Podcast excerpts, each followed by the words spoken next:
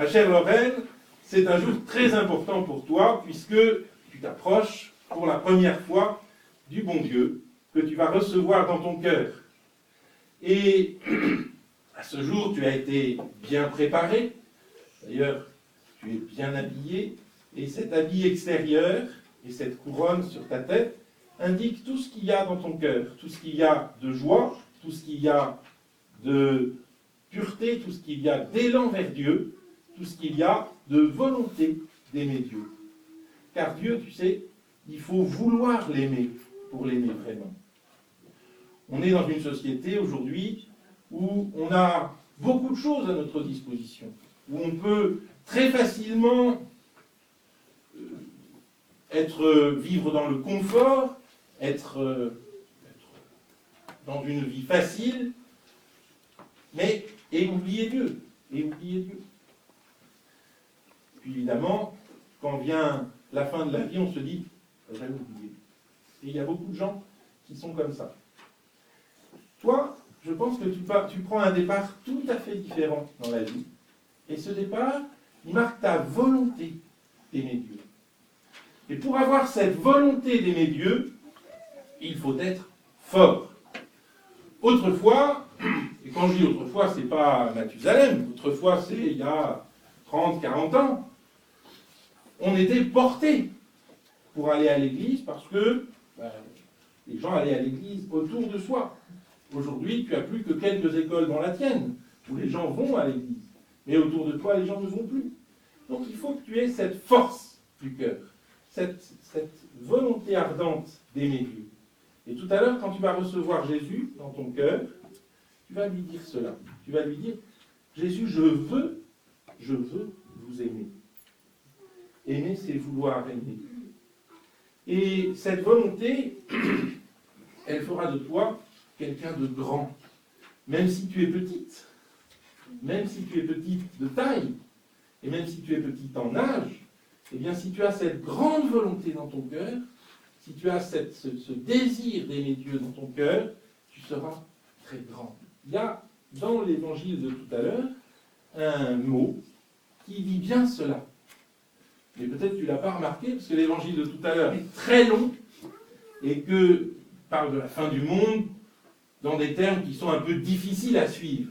On n'est pas encore à la fin du monde. Personne ne sait ni le jour ni l'heure.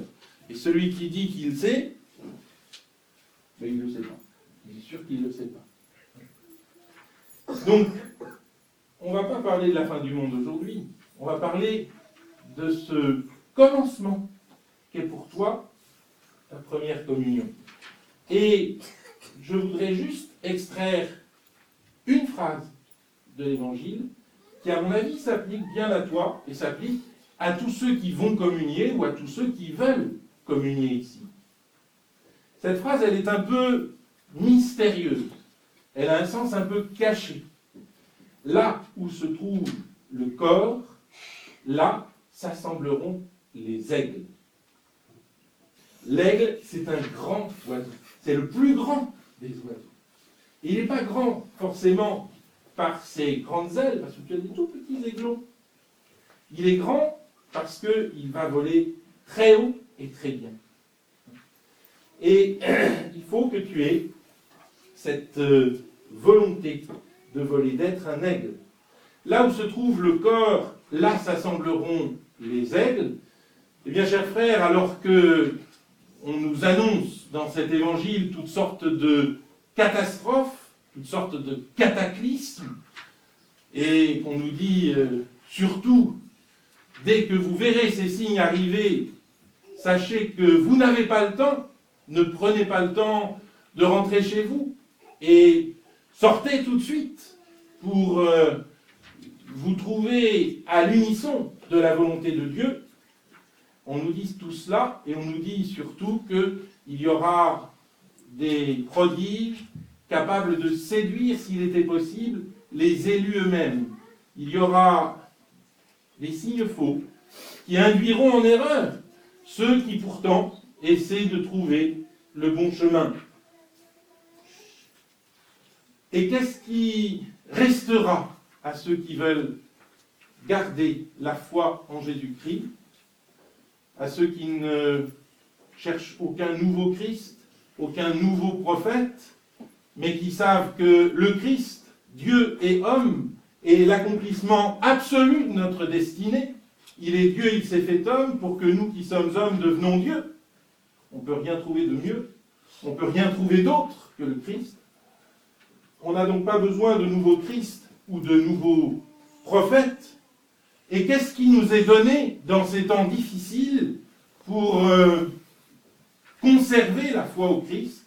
Eh bien, je crois que cette phrase que je te citais tout à l'heure, Lorraine, là où se trouve le corps, là s'assembleront les aigles, cette phrase est particulièrement claire sur ce qui nous reste. Ce qui nous reste, c'est Jésus dans l'Eucharistie. Il y a quelques années, quand j'allais moi-même au catéchisme, les prêtres aimaient bien dire qu'ils étaient en recherche. Et tout le monde, il y a quelques années, tout le monde voulait être en recherche de Jésus. Où est-ce qu'on le trouve, Jésus? On le trouve sur l'autel. On le trouve dans l'hostie. Donc si, tu, si tu, tu, peux le chercher partout, où est-ce que tu vas le trouver? Où est-ce que tu es sûr de le trouver? Tu es sûr de le trouver sur l'autel.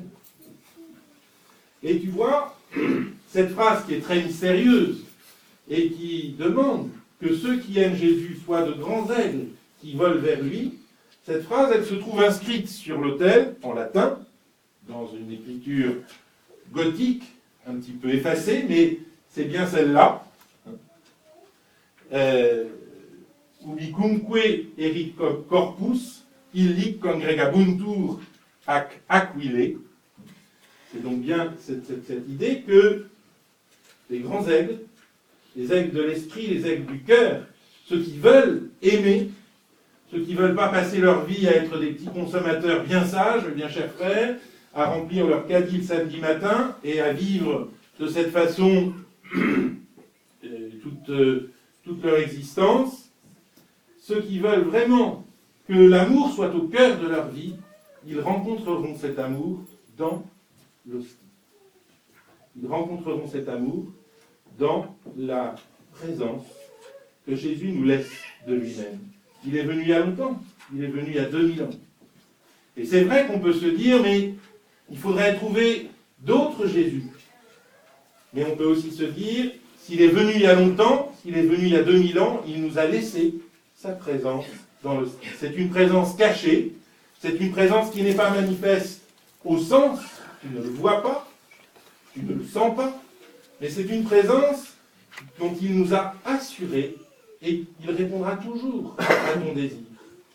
Il y a une chose qui est sûre, si nous désirons aimer Dieu, si nous voulons aimer Dieu, Dieu ne se laissera pas vaincre en générosité.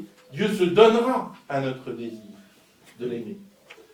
Et c'est ainsi donc qu'il faut que nous nous approchions de l'hostie, avec ce grand désir au cœur, et ce désir qui suffit à tout, et cet amour qui suffit à notre vie.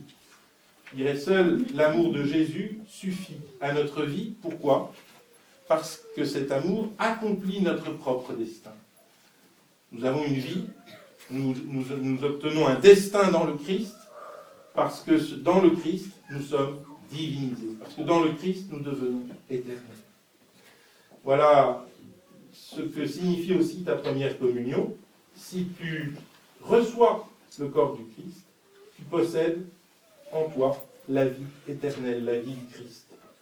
Celui qui mange ma chair et boit mon sang, même s'il est mort, vivra.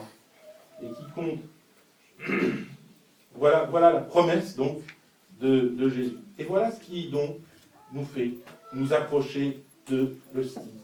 Voilà ce qui fait que notre désir s'entretient malgré toutes les difficultés de l'existence. Je crois qu'effectivement, le temps est le principal ennemi de notre foi. La routine est le, principal adversaire de ce que nous avons au cœur.